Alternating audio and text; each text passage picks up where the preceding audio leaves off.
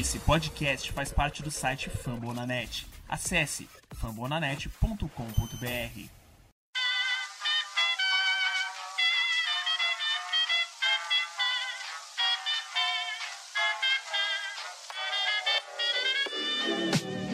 Mais uma rebatida forte. E ela tá fora daqui! Uau! E ela descendeu! É home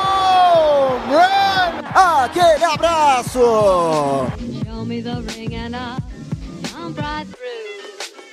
Olá, olá, tudo bem? Tá começando mais uma edição do seu Rebatida Podcast. O Rebatida Podcast, que é o podcast semanal do beisebol da família Fumble na net. Você pode estar se estranhando, é, mas essa não é a voz do Thiago Mares.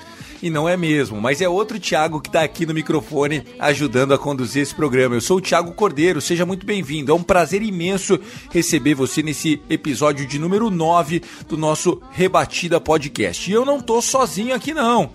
Tem mais gente comigo na bancada do Rebatida, eles que são rivais na Major League, mas aqui no Fumble na Net são mais que parceiros. Eu tô recebendo de um lado o Felipe Martins, do Soxcast, o podcast do Boston Red Sox. Tudo bem, Felipe? Como é que você tá? Seja bem-vindo. Boa tarde, Thiago. Boa tarde, Guto. Bom dia, boa noite para você que está ouvindo a gente também. Vamos lá. E também o nosso o Guto Edinger, ele que é do Yankees Brasil lá no Twitter e também tá aqui comigo. Tudo bem, Gutão? Seja bem-vindo, cara. Fala Thiago, Felipe, a galera que tá ouvindo a gente aí. E vamos lá, vamos, vamos conduzir mais esse programa aí, falar um pouco de uma das nossas grandes paixões que é o beisebol.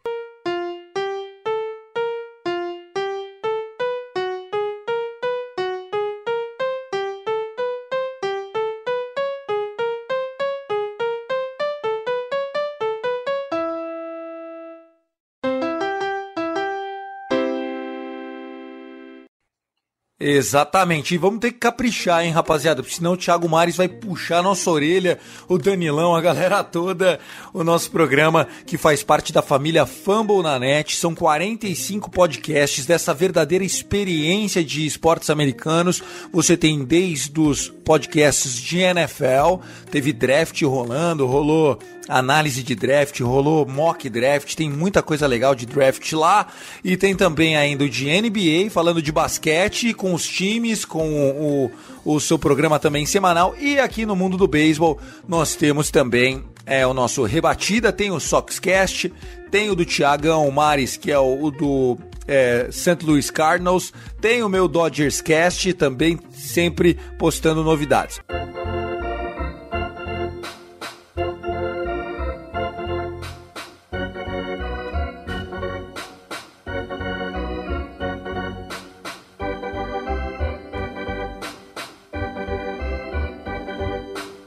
Hoje é um rebatida especial diferentão, porque a gente não vai assumir um tema para é, destilá-lo como a gente tem feito nessa quarentena.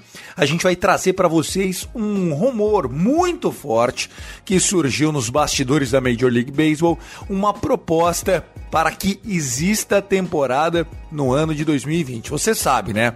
A Major League Baseball parou, interrompeu o seu Spring Training no meio, faltando cerca de 15 dias para o Opening Day, e desde então muito silêncio, pouca informação e essa angústia começa a tomar o coração de todo mundo. É, teremos ou não teremos beisebol esse ano?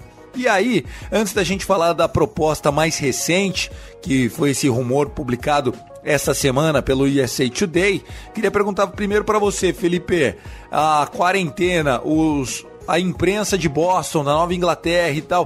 O que, que você está sentindo? Se fosse hoje, você acha que tem temporada ou você acha que não tem e por quê? Pelo que eu tenho acompanhado, Thiago, a, a impressão geral é que sim, em algum ponto vai ter beisebol, mesmo que uma temporada encurtada. Acho que é o, a grande esperança e a grande expectativa da, da imprensa de maneira geral e dos torcedores também, os blogs de torcedores. Acontece que até então o empecilho que até hoje continua sendo é o grande porém que faz com que ninguém tenha certeza de nada, né? Todos estão esperando a mesma resposta, dizer se vai ter um consenso aí de autoridades médicas, governamentais e da própria liga, dos jogadores, para de fato ter temporada. Mas eu acredito que a, assim como no resto do país, a expectativa é a mesma esperança, que em algum ponto em breve tenha uma, uma solução, mesmo que encurtada, para a gente poder ter o mínimo de beisebol possível nesse ano. O grande problema do beisebol que o beisebol enfrenta é que, diferente do futebol americano, é, que é um jogo que você pode jogar em condições adversas, que você pode jogar na chuva, que você pode jogar na neve, o beisebol não.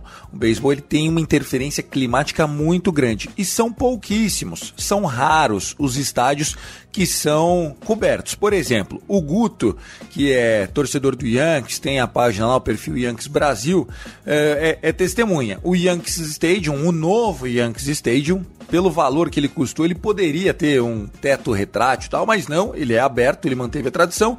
E em Nova York, depois da segunda quinzena de outubro, jogar beisebol começa a virar uma verdadeira loteria, porque chove dia sim e dia também.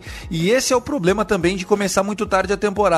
Como é que os torcedores do Yankees estão aguentando essa quarentena? Um ano que promete bastante para o torcedor do Yankees, um time que já veio de 100 vitórias no ano passado. Para você, Guto, tem tempo temporada, não tem temporada e por quê? Cara, eu acho que a possibilidade da temporada ela vai se encaminhar muito do que a gente tem visto, visto nas, nos últimos dias das notícias. Eu acho que vai ser por esse caminho. É, é um clima muito de indecisão por parte da imprensa de Nova York. Muitos acreditam que sim, muitos acreditam que não. Mas eu acho que no final há possibilidade de acontecer essa temporada sim. Uh, como você disse, o clima do Yankees, do Stadium é complicado porque é, Nova York por si só já sofreu com isso no passado.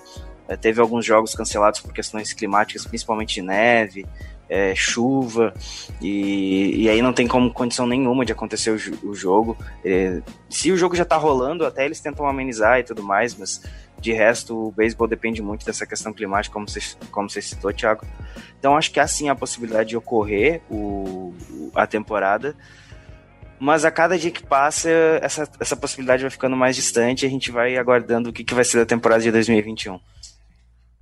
É, existe um medo muito grande, e, e, aí eu queria colocar o Felipe e o Guto ambos na conversa, fale quem se sentir mais à vontade, porque não só o risco da contaminação do novo coronavírus, né, a segurança fisiológica dos atletas tem que ser colocada em consideração, é, mas também o lance do clima, porque a costa leste dos Estados Unidos, principalmente ali é, na região ah, da Nova Inglaterra de Boston, ah, Washington, é, Nova York, aquela costa, aquele lugar, os, os times de Chicago, ah, o, o Minnesota não, porque é coberto o estádio deles, mas assim, são lugares em Seattle, o Mariners, por exemplo, também tem um teto retrátil dá para se virar bem. Mas tem lugar que não dá para jogar beisebol em novembro, é impossível jogar beisebol em novembro. Então, é, reduzir a temporada já está quase todo mundo aceitando, mas e aí? Vai chegar no playoff, vai chegar como? Será que vai acontecer do time ter que jogar fora de casa? É, vocês já começaram a pensar essas situações, Felipe, Guto, fiquem à vontade. Eu acredito que, na verdade, que a solução a partir de agora, para todos os times que estão em regiões dos Estados Unidos em que o inverno é bem rigoroso e às vezes a neve já começa até um pouco antes da, do período comum de neve, a, a, consciência e a aceitação de que a temporada não vai acontecer na cidade já é algo certo é, pelas propostas todas que, que surgiram agora de soluções, fosse aquela primeira que falava de dividir em duas ligas, parte na Flórida, parte na, no Arizona, ou até essa que a gente vai comer, conversar hoje, eu acho que o entendimento é esse. A, praticamente metade dos times que jogam do, do meio para cima dos Estados Unidos vão jogar fora de casa, longe da própria torcida. E, e agora a questão é, ao meu ver, o, o, a chave da, da solução está na mão dos jogadores que a princípio, né, houve uma parcela de jogadores que não estava feliz com a ideia de passar um período longo em quarentena, entre aspas, né, isolado das próprias famílias, longe das próprias casas, para poder jogar a temporada. Eu acredito que a solução, a chave para de fato ter beisebol esbarra nisso. É, neste momento só falta essa, essa definição, porque ter onde jogar temos, a liga já se posicionou a favor. A questão da saúde, se você tiver um número de jogadores 25, 30 por time, é, somente eles, sem torcida, sem familiares, enfim, não gera tanto risco para outros de continuar a contaminação, vai ficar focado naquele grupo. Então eu acho que a, a resolução agora é o que os jogadores aceitem esse período aí sacrificial, vamos dizer, de ficar longe dos familiares para poder é, tocar a temporada esse ano e a gente ter o mínimo que seja de jogos, né? Quanto mais tarde começar, pior vai ser porque menos tempo para mais jogos teremos. Houve uma proposta no início da quarentena, há cerca de 30 dias atrás, os números dos Estados Unidos eram muito assustadores, em que a Major League Baseball e os seus atletas iriam jogar em ballparks que seriam das é, do Spring Trainings, né? Em Cucamonga, ali na região de Phoenix, no Arizona, ali na região de Tampa, na Flórida, onde já acontece a Cactus League, enfim, a, a, a situação era, era bem é, restritiva Porém, os atletas não gostaram. É, Clayton Kershaw não gostou, o é, Stanton não gostou, o Mike Trout não gostou, porque, Guto, querendo ou não, a gente não imagina eles dessa forma, mas eles têm família, eles, né, eles têm a vida social deles. E eles falaram, ué, no meio de uma pandemia vou largar mulher, filho durante oito meses para trás? Isso eu não aceito aquela proposta não foi para frente por conta disso. Para você também seria difícil ficar longe de casa ou não, Gutão? Isso pesa bastante, não só no que o jogador ele tem feito em campo, mas fora dele também, o desempenho dele. Eu acho que isso é crucial. Então, jogar essa primeira proposta inicial de jogar em ballparks menores, que restringe a questão da chegada do público, até o, o quanto para quantos jogadores, para quantos torcedores o, o, jogador vai se apresentar, vai ser iria ser complicado. Então, acho que essa primeira proposta ela já foi já foi escanteada uh, por esses fatores e é, é nítido, porque, por exemplo, é você, se você pegar, é, jogar num, num ballpark X, vamos supor, os Yankees eles vão jogar lá na Filadélfia, num jogo interliga. Aí o, o time vai, só que quando o time volta para jogar em casa, o jogador sabe que ele tá voltando para jogar em casa, que não vai precisar ficar em hotel, vai poder ficar na casa dele, vai poder ficar com a família dele. Então acho que isso é, é muito frustrante pro jogador não ter essa, não ter essa possibilidade. E sem falar que o, o peso, né? O peso de uma estrela como o Mike Trout, como o Kershaw, esses caras, eles conseguem mobilizar os, os peixes pequenos para que a coisa não fuja do controle. E aí o US, USA Today publicou que três fontes é, que não foram é, anunciadas ainda disseram que tem ganho muito apoio dentro dos owners, dos times das franquias, os donos de times da Major League, uma proposta para começar na segunda quinzena de junho, ou seja, daqui a 45 dias mais ou menos, com uma temporada de pouco mais de 100 jogos, algo em torno de 100 a 115 jogos é, fazendo um realinhamento dos times, jogando apenas como é, leste, oeste e central.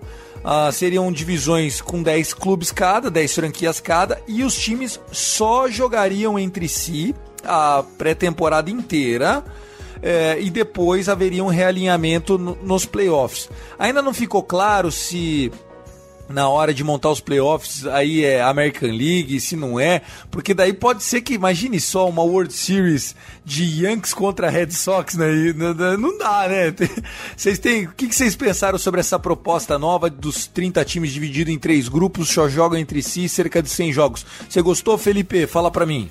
Eu gostei pelo fato de que vai ter beisebol, é, é, é a chance mais plausível de termos jogos Uh, essencialmente é um, eles misturaram as duas ligas, né, a, a, Liga Nacional e a Liga Americana, misturaram em uma só para facilitar.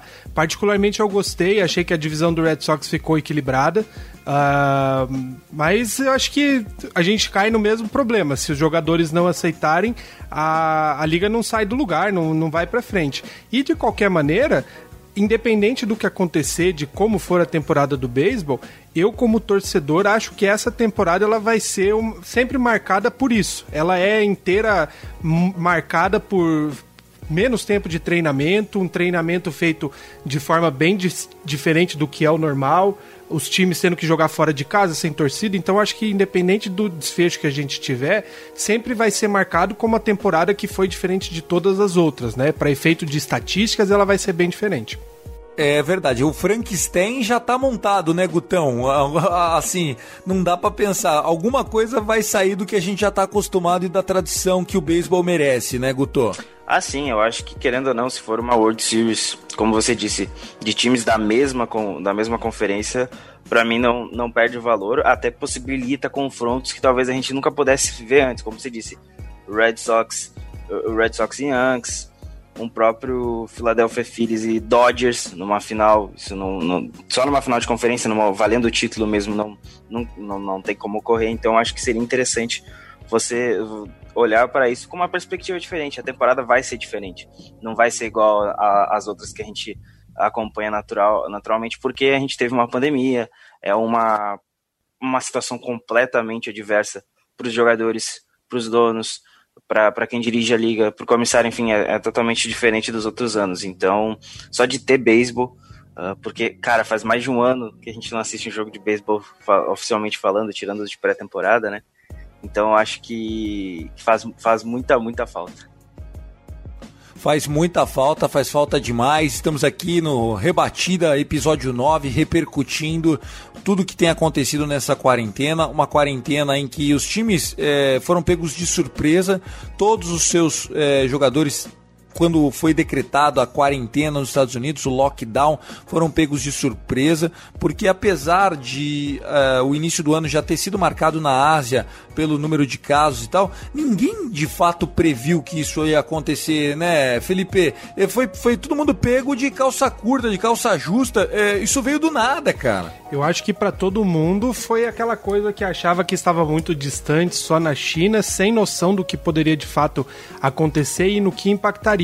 Eu vejo por nós aqui no Brasil, sempre era algo distante, mesmo quando foi para Europa, os casos não chegavam aqui e do nada o negócio toma proporções absurdas. Eu estou em São Paulo nesse momento e cada dia que passa parece que a situação está cada vez pior. Então eu imagino que para um gestor de liga ter que dar o bater o martelo e definir o que vai acontecer com tanta responsabilidade nas costas dele, realmente não é uma definição fácil, uma decisão muito simples, sabendo dos riscos que pode acontecer, né? Sem dúvida nenhuma. E aí a, a, as divisões, né, as conferências que foram montadas ali ficaram muito boas.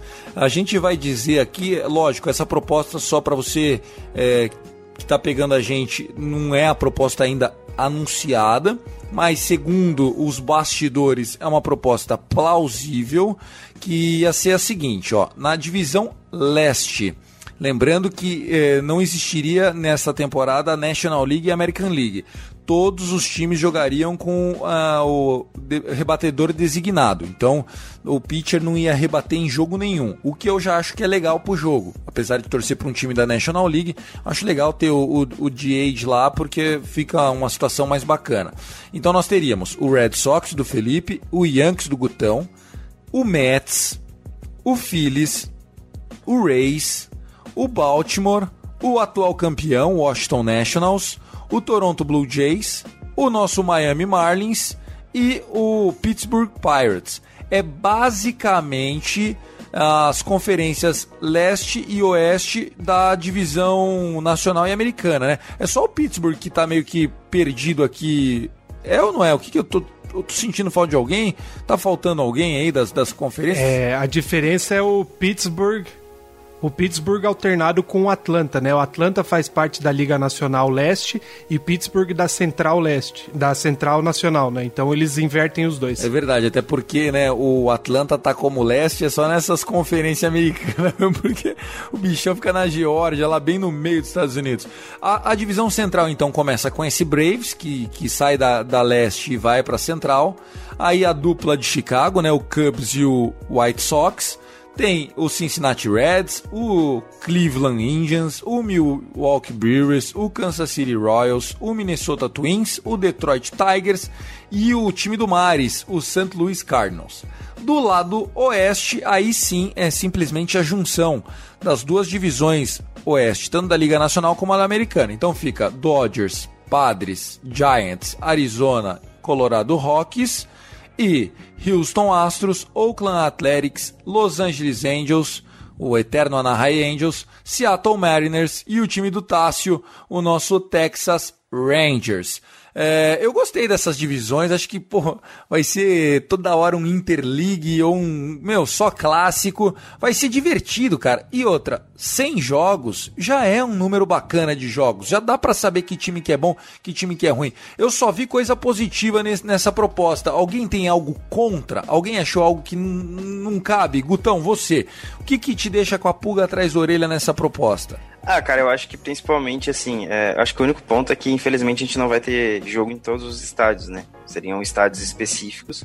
Então os jogadores não poderiam, por exemplo, a gente não talvez não veja um jogo no Young Stadium, que é natural. Cai também aquela, aquela, aquela possibilidade do jogo no Campo dos Sonhos, que eu, pô, eu tava muito empolgado com aquilo, entre Yankees e, e White Sox, relembrando o filme. Pô, ia ser divertido pouquíssimos, os ingressos já estavam todos vendidos. Ia ser, ia ser um negócio bem legal depois da, da, daquela International Series em Londres ano passado, que foi animal. Até acho que deixou uma, uma pulga atrás da orelha, da galera, né? E, e ficou, a galera ficou meio espantada por ver tanta corrida, porque foi, foi muito ponto naqueles jogos em Londres, mas não é assim que funciona a liga. Acho que as bolinhas ajudaram bastante naquele jogo. Mas eu acho que é basicamente isso: você não ter é, jogos em todos os ballparks, né? Alguns ballparks seriam restritivos por, por, questões de, de coronavírus e tudo mais, até porque é uma doença que se pega. E, e também logística, logística principalmente. De logística, né? Até de, de viagem e logística. É, porque a ideia é que existam bastante double headers, é, encurtamento de viagens, é, jogo todo dia e confinamento dos atletas, mas sim voltando para casa. Eles deixaram claro nessa proposta, Felipe, que vai sim voltar para casa. Alguma coisa que te agradou muito e uma coisa que não te agradou tanto nessa proposta? Algo diferente do que o Guto disse, Felipe? Eu acho que o que agrada é o que possivelmente é o que vai ser, né? Que vamos ter jogo. Isso por, por si só para qualquer torcedor, para pessoal de imprensa, para amante do beisebol, a possibilidade de ter jogos é ótimo e melhor ainda porque essa, essa ideia ela expandiria um pouco do, o número de jogo nos playoffs, né? Teríamos um playoff um pouco maior. O que eu não gosto, acho que como o Guto informou também, é a questão de você não poder assistir os jogos no estádio. Para nós que estamos distantes dos Estados Unidos, não faz tanta diferença porque nós vamos acompanhar a distância mesmo. Eu acho que a grande crise é para eles terem que pro público norte-americano ter que lidar com quem tá acostumado, né, aí no estádio sempre ter que lidar com a, com a restrição. Tá certo. É, acho que tudo isso vai ser colocado na balança, mas uma coisa me parece muito clara. É, lógico, a gente tem os, os grandes times, os times como o Dodgers, como o Yankees, como o Red Sox, Chicago Cubs, times que são superavitários, times com elencos caríssimos, mas que têm um, um, um, trademark muito grande. Porém, nós temos times que trabalham ali operando no é, cada dia a sua sentença. Miami é um deles, o Tampa Bay é um deles, é, são times que têm uma dificuldade de fechar conta. Vocês acham que esse fato é, meio que obriga a Major League a colocar meio que garganta abaixo para que tenha temporada?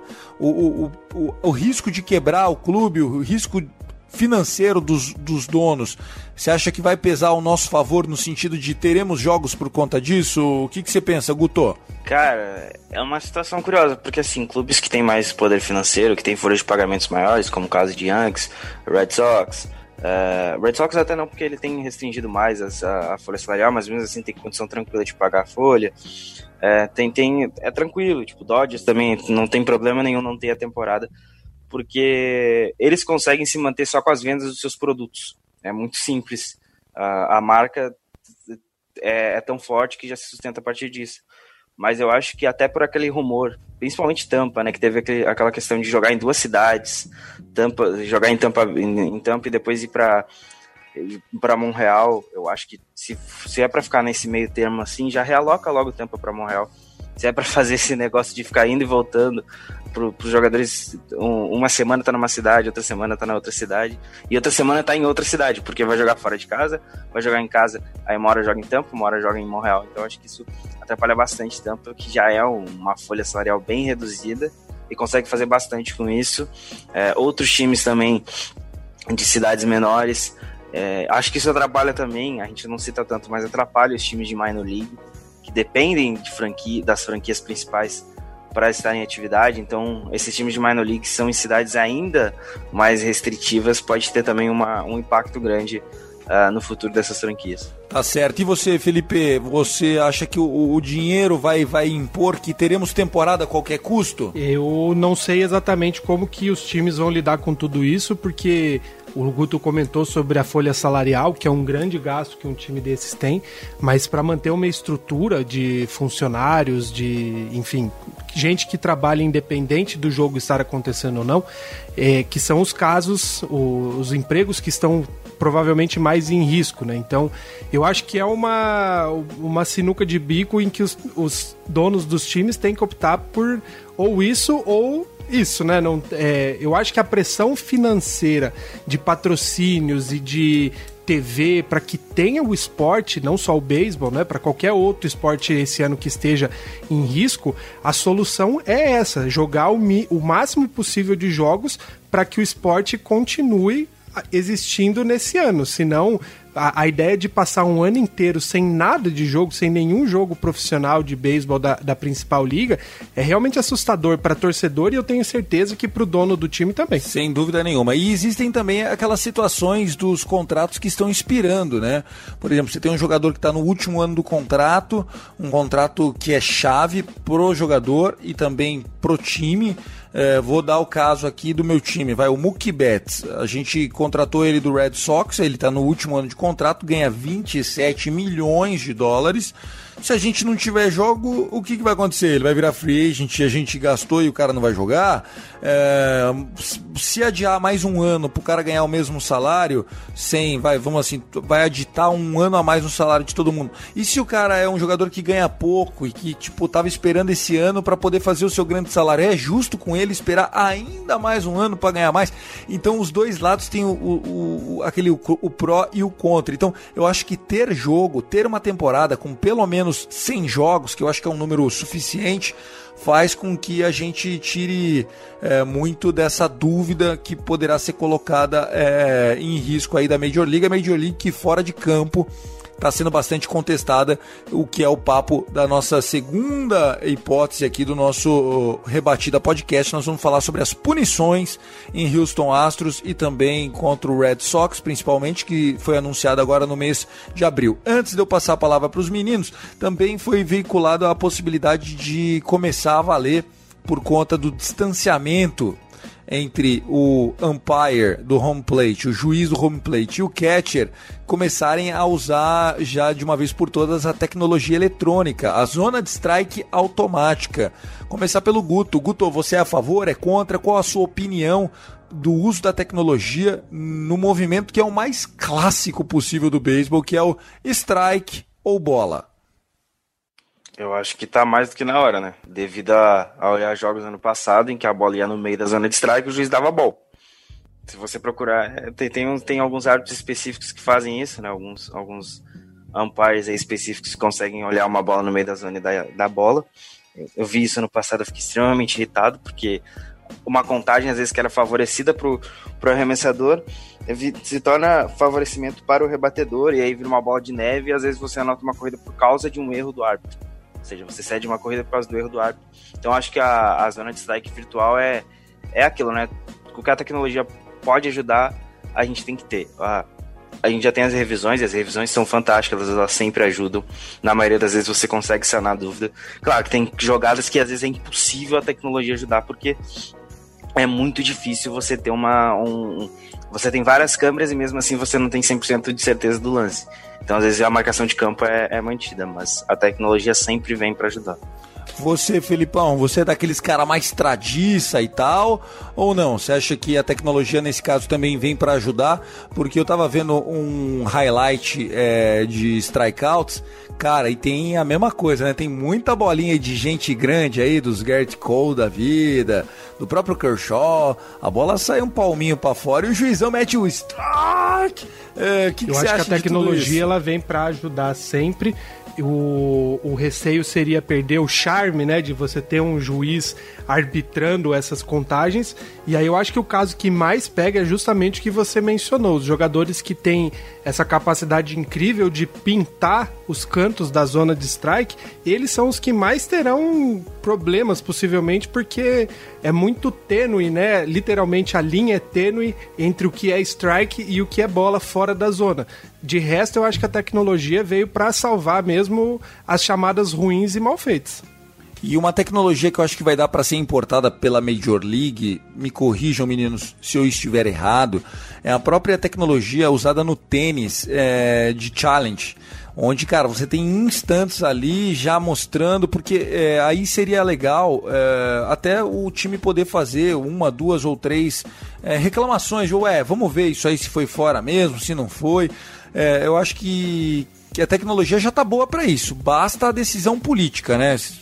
existe já o software. O que falta é colocar em prática, né? Eu acho que sim, é, é o que você comentou. Uma tecnologia possível, a gente vê até puxando para o futebol. Todo mundo sabe que é possível você visualizar onde a bola bateu, se dentro ou fora do gol. A questão é a liga aceitar essa política, a, a, muda, inverter a politicagem da liga e aceitar que a tecnologia seja utilizada. Eu não acho que seja o caso do beisebol de ter um complô corrupto de que os árbitros realmente influenciam a esse ponto na partida, como a gente vê, infelizmente, no futebol, por exemplo. Mas eu acho que é a tradição mesmo que você comentou de ser vencido e você tirar a figura do árbitro da partida que define tanto o rumo do, do jogo, de quem vai ganhar ou quem, quem vai perder. Eu acho que essa, essa é a chave para que a tecnologia seja 100% adotada no esporte. Fala, Guto, você tocou num ponto que é fundamental. Por exemplo, uma, uma contagem de 1-1 é totalmente diferente de uma contagem de 0-2, né? Ou de 2-0. Pô, é, muda tudo. Um pitch muda tudo. Totalmente, totalmente. A, a contagem de a contagem 1-1 é totalmente diferente de uma contagem 0-2. Uma contagem 0-2 é favorecimento total, o, o arremessador ele pode escolher qualquer arremesso do repertório dele para fazer. E uma contagem 2-0 ele tem que se ligar que tá 2-0, se ele errar o arremesso vai para 3-0, e aí a chance dele ceder o walk é grande. Então acho que isso, isso ajuda demais. Mas tem uma questão aí que entra que é a questão dos jogadores, né? Os jogadores têm que aceitar também isso, porque não é só, como você disse, a liga implementar e pronto. Não, provavelmente haveria uma reunião com os jogadores para entrar num consenso, porque eu sei que nem todo jogador seria a favor da zona de strike virtual. Como você disse, alguns nomes grandes eles se favorecem disso, né? É, é fácil, fato, fato, fato. Porque pintar a zona de strike é muito difícil. Você procurar os cantos é ainda mais difícil. Então, com a zona de strike virtual, isso vai ser mais complicado ainda. Mas eu acho que viria para ajudar e, de todo caso, é, é uma coisa que, que agrega demais no esporte e que tira o erro, o erro crasso dos, do, dos árbitros em vários lances. Tá aí, você acha que é só em Brasília que rola politicagem, meu amigo? Aqui na Major League também, rapaz. É, no Rebatida Podcast você tá sempre ligado.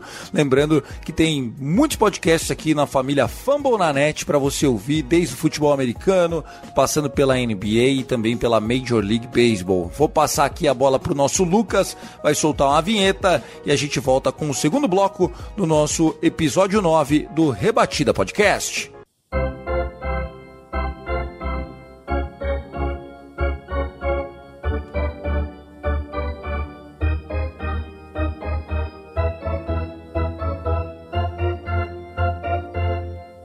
Vamos lá, segunda parte do nosso rebatida chegando com tudo. Vamos falar sobre punições, vamos falar sobre roubalheira, vamos falar sobre gatunos, pessoas que forjaram na nossa Major League Baseball e jogaram na lama a credibilidade de Rob Manfred.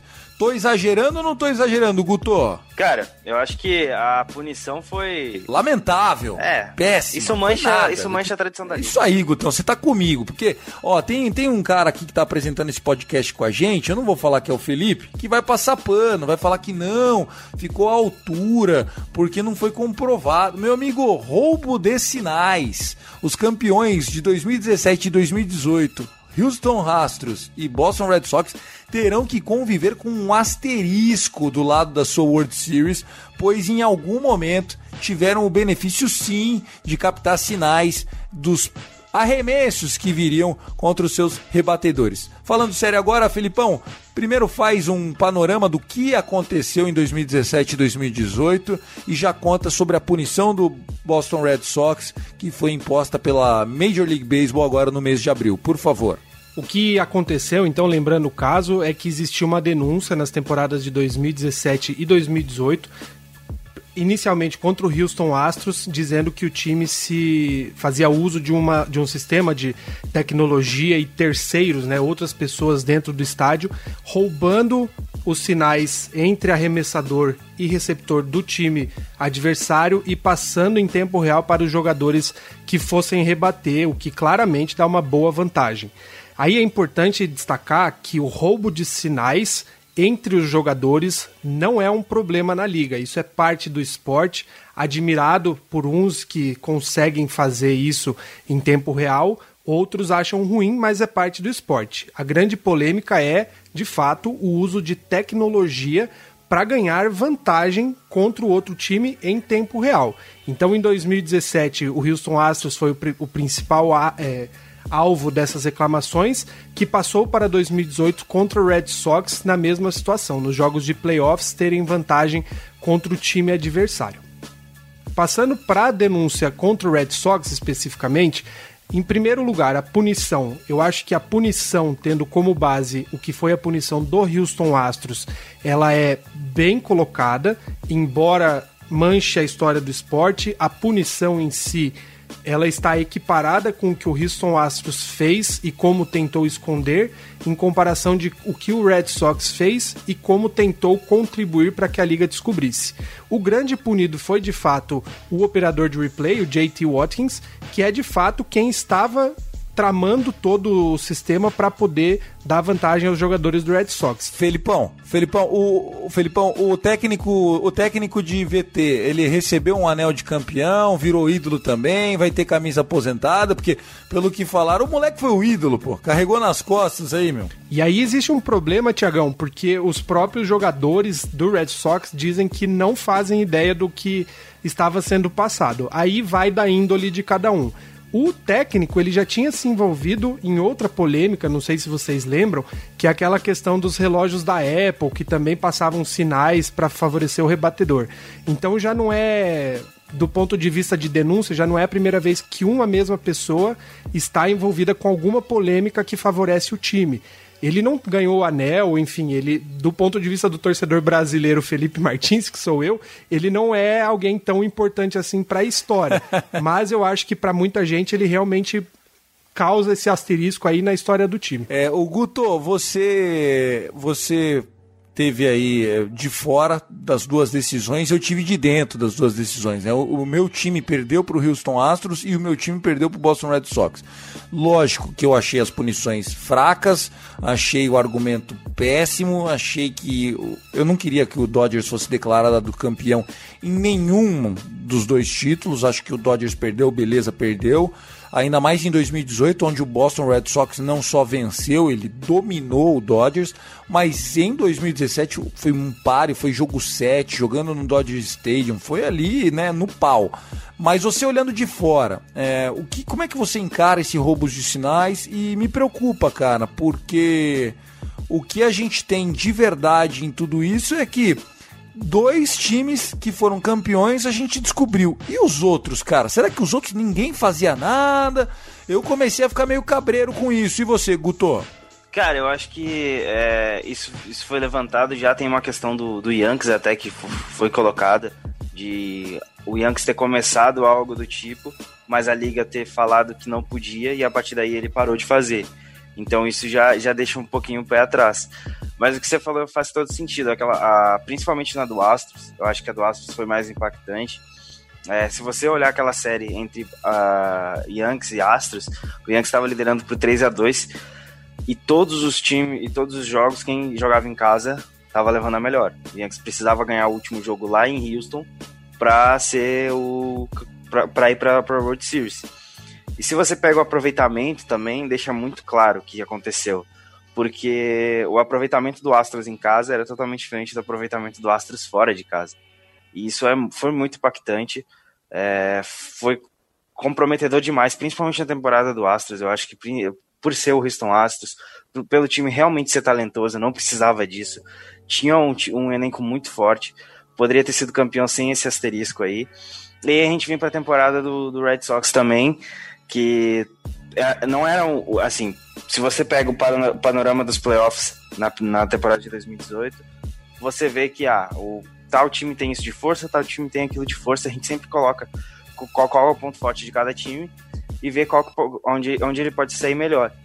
E a gente via que talvez do papel o Astros, o, o Red Sox não, não tivesse o melhor time. Bom, eh, rapaziada, a gente tem então essa visão, né, de que existe a partir de agora já um sentimento de que ficará mais atento ao roubo de sinais, porém eu achei que a Major League perdeu uma ótima oportunidade de dar o exemplo, né, Felipe? Você não acha que perdeu a chance de dar um puta exemplo e punir severamente as duas franquias? Totalmente. Eu acho que se você pegar o exemplo de outro é, de outra forma de adulterar a performance dos jogadores que são os esteroides, quando saiu o Mitchell Report, acho que foi 2007, se eu não me engano, isso afetou de fato a liga porque você tinha punições muito incisivas aos jogadores. O jogador que era pego era suspenso por 60, 80, 160 jogos, ou seja, o ano inteiro. Então isso de fato afetava o jogador que e o time, né, que, que encobria, vamos dizer isso. A questão do, do roubo de sinais usando tecnologia é o que o Guto falou. Eu acho que a partir de agora existe um standard, uma, uma, um entendimento de que a partir disso a gente não pode passar. Passou disso, a punição vai ser cada vez mais incisiva, uma vez que os dois primeiros, seja patético ou não, seja fraco ou não a punição, está definido que a partir do momento que você faz isso, você vai ser punido. Todos os times estão cientes disso. Então, a partir de agora, daqui para frente, se a gente vê outros times utilizando de tecnologia para roubar, aí sim eu acho que a, Major League Baseball tem aval e cacife para poder bancar qualquer punição que seja, independente de quem for o time, independente de qual for o caso. Concordo com você nesse caso, Felipe. Eu acho que é bem por aí e acho que fica agora com mais atenção. Uh, meninos, considerações finais. Eh, eu resolvi propor uma brincadeira aqui com vocês. Digamos que você precise abrir mão de um jogador do seu time para que tenha uma temporada de pelo menos aí 100, 120 jogos. Quem que dá para perder de... Não vai falar que é o reliever, vai. Que jogador você acha que hoje faz menos falta, mas é super estimado no seu time e que você abriria a mão dele para ter a temporada? Começar pelo Gutão, que tem um elenco bem cheio, bem, bem gordo. Que jogador vale mais no papel do que na prática e por que, que ele seria o seu dispensado nessa brincadeira que a gente tá fazendo? Cara, eu vou dispensar o Severino então. Pra quem não sabe, o Severino ele é da farm dos Yankees, era cotado para ser um grande ace aí. Eu acho ele um arremessador muito sólido, mas as lesões combinando com a questão dele não ter é, atingido o potencial dele ainda, eu acho que isso torna ele dispensável, entre aspas, nessa brincadeira. Mas é com muita dor no coração. Acho que tem jogadores ali que talvez não tenham um impacto tão grande quanto ele nesse momento, mas são mais importantes, que é o caso do Gardner. Em campo e fora dele, eu acho que ele é mais importante que o Severino. O Severino, que é, o problema dele agora é mais físico, né? Porque ele é muito talentoso, né? Eu gosto muito do jogo do Severino, né? Ah, ele para mim tem talento tranquilamente para desenvolver aí quatro a cinco arremessos confiáveis. Ele tem um, ele tem um calibre muito grande. Para mim, ele tem potencial para ser o segundo dessa rotação, atrás do, do Garrett Cole. Mas é como você disse, é um problema físico atrás do outro, e isso, querendo ou não, impacta o jogo da pessoa em campo. Tá certo. E você, Felipão, quem no Boston Red Sox ganha mais no papel do que em campo? Quem que você abriria a mão para ter uma temporada 2020? Pô, eu vou abrir mão desse cara, pelo menos assim eu vou ver um joguinho. Eu acho que eu ficaria em, entre dois jogadores e os dois na, numa posição parecida, que é o Jack Bradley Jr. e o Kevin Pilar. O Kevin Pilar chegou esse ano, ainda não mostrou exatamente se, ao que veio, né? É um dos casos que o jogador talvez não, nem tenha a oportunidade de mostrar tanto assim, mas eu acho que o, Jack Bradley, especialmente, ele é um jogador incrível na defesa, ele é o capitão do, da defesa externa do Red Sox, mas no bastão, ultimamente, ele tem deixado a desejar. Então, se precisar abrir mão de um jogador para que os outros possam jogar, eu acho que o Jack Bradley Jr. pode inclusive ser substituído pelo Kevin Pilar. Tá aí, são dois caras que, que concorrem, né? Bom, no meu Los Angeles Dodgers, quem será que eu quem que eu abriria a mão, cara? Puxa vida, eu abriria a mão de AJ Pollock. Vocês conhecem o Pollock, que era do Diamondbacks? Eu, eu acho que vou abrir mão dele, cara. Outfielder. É, ou do Jock Peterson, vai, um dos dois, vai. Pode levar meu left field embora, mas deixa eu ver meu Dodgers, que eu tô morrendo de saudade de um joguinho. Rapaz, é, eu não sei o que é pior, é o sentimento de saudades da temporada ou vendo esse dólar subir, porque a hora que chegar pra assinar a Major League BTV, a MLB TV, vai estar uma nota, hein, rapaziada? Que- Como é que vocês vão ver pra ver jogo? Cara, tem aí, a gente tem aqueles links piratas, né? Aquelas coisinhas que a gente vê por fora, né? É proibido, pô, é Pô, não, proibido. TV é quase 500 dólares, tá? Não, tá louco. Não, 500 dólares não vai dar mesmo, cara. 500 reais com certeza vai, vai passar. E você, Felipão, é, tá uma ansiedade monstra? Como é que você tá já a gente na, na reta final aqui do nosso rebatida? Muito, muito ansioso para voltar a ver beisebol. Eu estou tentando procurar temporadas antigas aí para me manter ativo. Mas um- uma observação aqui ontem o- a gente gravou o Soxcast sobre o time de 2007 e nós lembramos que em 2007 a alternativa que nós tínhamos, né, não tínhamos acesso ao, ao, ao MLB TV, nós sempre procurávamos transmissões que estavam acontecendo de canais da República Dominicana. Então eu assisti muito jogo do Red Sox em 2007 com narração em espanhol pelo Roja Directa. E talvez a gente precise esse ano voltar a essa alternativa, né? Espero que não, que a Major League Baseball tenha sensatez aí de como a temporada está curta, o preço também fique lá embaixo. É isso aí que eu, que eu espero e tô torcendo por isso. É verdade. Ô, Major League, dá um desconto pra nós do Rebatida, pelo menos usando o desconto Rebatida Podcast, paga menos, por favor.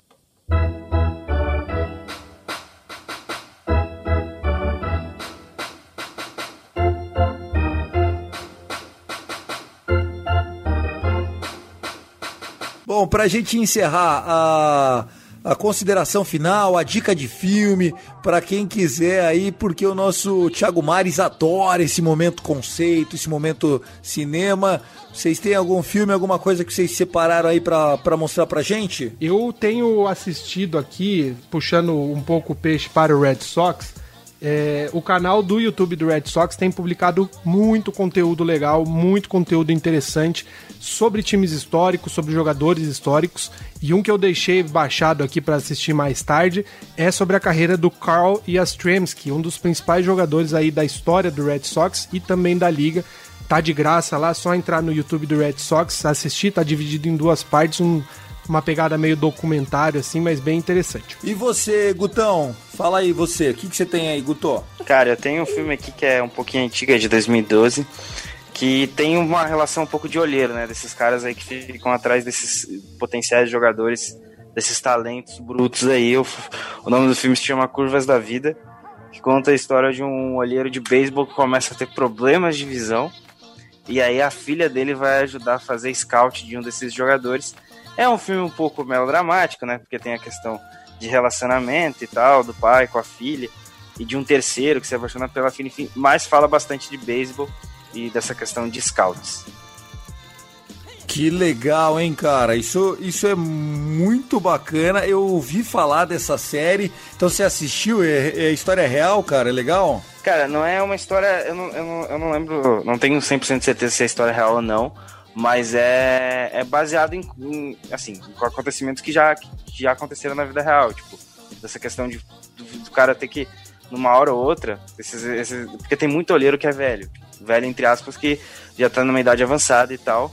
É, até se você olhar o Moneyball, você vai ver que o, que o staff dele ao todo eram pessoas mais velhas que o próprio GM ali, entende? Então, é, é, uma hora chega, tipo, pra galera se aposentar e tal. Mas é bem interessante o, o que o filme traz. Legal. E eu vou indicar uma série é, do Netflix de bastidores que é a, a vida real, né? Uma, uma, uma série bibliográfica, uma minissérie, na verdade, dos irmãos que fundaram a Adidas e a Puma. Né? As duas marcas aí, Adidas e Puma, não tem relação com o beisebol, mas mostra um pouquinho também os bastidores do esporte, né? A gente que, que vê as marcas, né? Os grandes calçados e tal, mostra é, como, é que, como é que é o bastidor disso. Então, para quem não sabe, a Adidas e a Puma, elas foram fundadas no mesmo quintal, no fundo do mesmo quintal, ambas marcas alemãs, mostra um pouquinho disso, vale a pena para quem quiser conhecer mais sobre os bastidores dessa série que está lá no Netflix. Felipão, sua consideração final, obrigado pela participação e até o próximo Rebatida, querido. Minhas considerações finais aí é que logo, logo, logo, se Deus permitir, teremos beisebol, temporada mais encurtada, mas vai ser legal de qualquer jeito. E sem asterisco do lado do título de 2018. Foi ganho no campo. Grande abraço. Essa piada foi ótima. E você, Gutão, pra encerrar, cara, obrigado aí pelo rebatida, cara. Valeu, Thiago, Felipe. Felipe com asterisco hoje, né? E é isso, acho que a gente tem que torcer para que venha essa temporada logo. E, cara, eu tô muito ansioso pra ver um jogo do Yankees com colo no montinho, meu Deus do céu. Valeu, galera. Até a próxima. Valeu, valeu, gente. É isso. Eu, Thiago, vou ficando por aqui agradecendo ao Felipe, agradecendo ao meu querido amigo Guto, dizendo que o Thiago Mares volta na próxima, mandando um abraço aqui pro Lucas, que vai fazer a edição de todo esse material. E conheça a família Fumble na Net. São 45 podcasts feitos na medida pro seu gosto por esportes. Tanto Major League quanto NBA, como NFL, é lá no Rebatida Podcast e no Fumble na Net. Forte abraço, gente. Até mais. Tchau!